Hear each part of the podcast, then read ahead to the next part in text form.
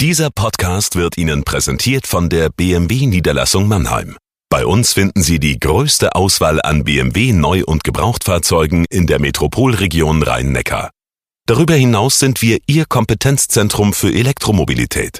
Überzeugen Sie sich selbst und besuchen Sie uns. Auch online unter bmwmannheim.de.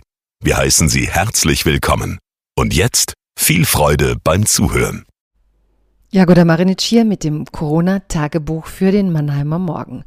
Heute geht es um eine Studie, die im Spiegel erschienen ist, in der tatsächlich neu Reiche eruiert wurden. Also wer ist wie reich in unserer Gesellschaft?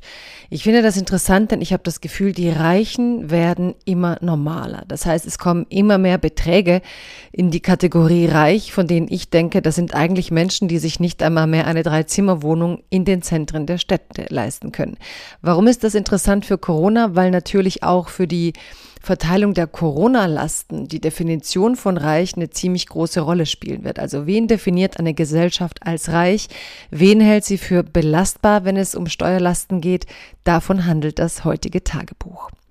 Liebes Corona-Tagebuch, liebe Zuhörerinnen und Zuhörer, ich staune seit langem darüber, wer sich in Deutschland alles als Spitzenverdiener bezeichnen und besteuern lässt. Nun hat das Magazin, der Spiegel, groß über die Einkommens- und Familienstrukturen berichtet und das Ergebnis lässt mich ratlos zurück. Reich sind demnach in Deutschland derzeit alle, die mehr als 3.529 Euro im Monat einnehmen. Man bemerke, reich, nicht wohlhabend oder gut situiert.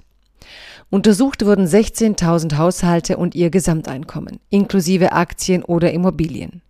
Reich ist man also mit knapp 3500 Euro netto schon. Ich google mal spontan nach Wohnungen in Mannheim Zentrum und erhalte eine Liste netter Angebote. Eine Einzimmerwohnung in der Schwetzinger Vorstadt von 33 Kilometer kostet 800 Euro kalt. Aber dafür erhält man klassische Eleganz zum Quadratmeterpreis von 24 Euro. Ich tue das auch für Heidelberg und finde zwei Zimmer, knapp 35 Quadratmeter, im neuen Stadtteil Bahnstadt für 715 Euro kalt. Ich denke an Bekannte, die in der Weststadt eine Vier-Zimmer-Wohnung für nicht viel mehr Geld bewohnen. Ein Mietvertrag aus alten Zeiten, als Mieten noch bezahlbar waren. Beide haben einen Ausbildungsberuf und konnten es sich leisten, eine solch zentrumsnahe Wohnung anzumieten. Heute könnte keine Kosmetikerin und, und ein Buchhalter vier Zimmer so zentrumsnah bewohnen. Heute können das kaum mehr Akademiker, die ja laut neuer Studien Reiche sein sollen.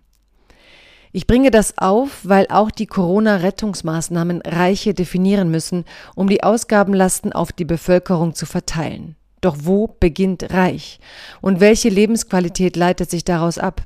In Deutschland setzt der Spitzensteuersatz bereits bei Einkommen an, die in Frankreich etwa noch zum Mittelfeld gehören. Zudem ist der Erwerb von Immobilien in der Region gar teurer als in der Provence. Durch die Miet- und Grundstückspreise sind alle ein ganzes Stück ärmer geworden.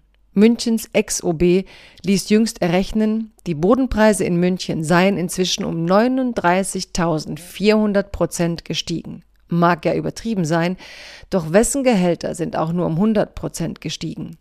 Man sollte sich statistisch nicht in den Reichtum schmeicheln lassen. Viele soziale Fragen betreffen inzwischen auch den Mittelstand, der reich geschönt wird. Bleiben Sie gesund.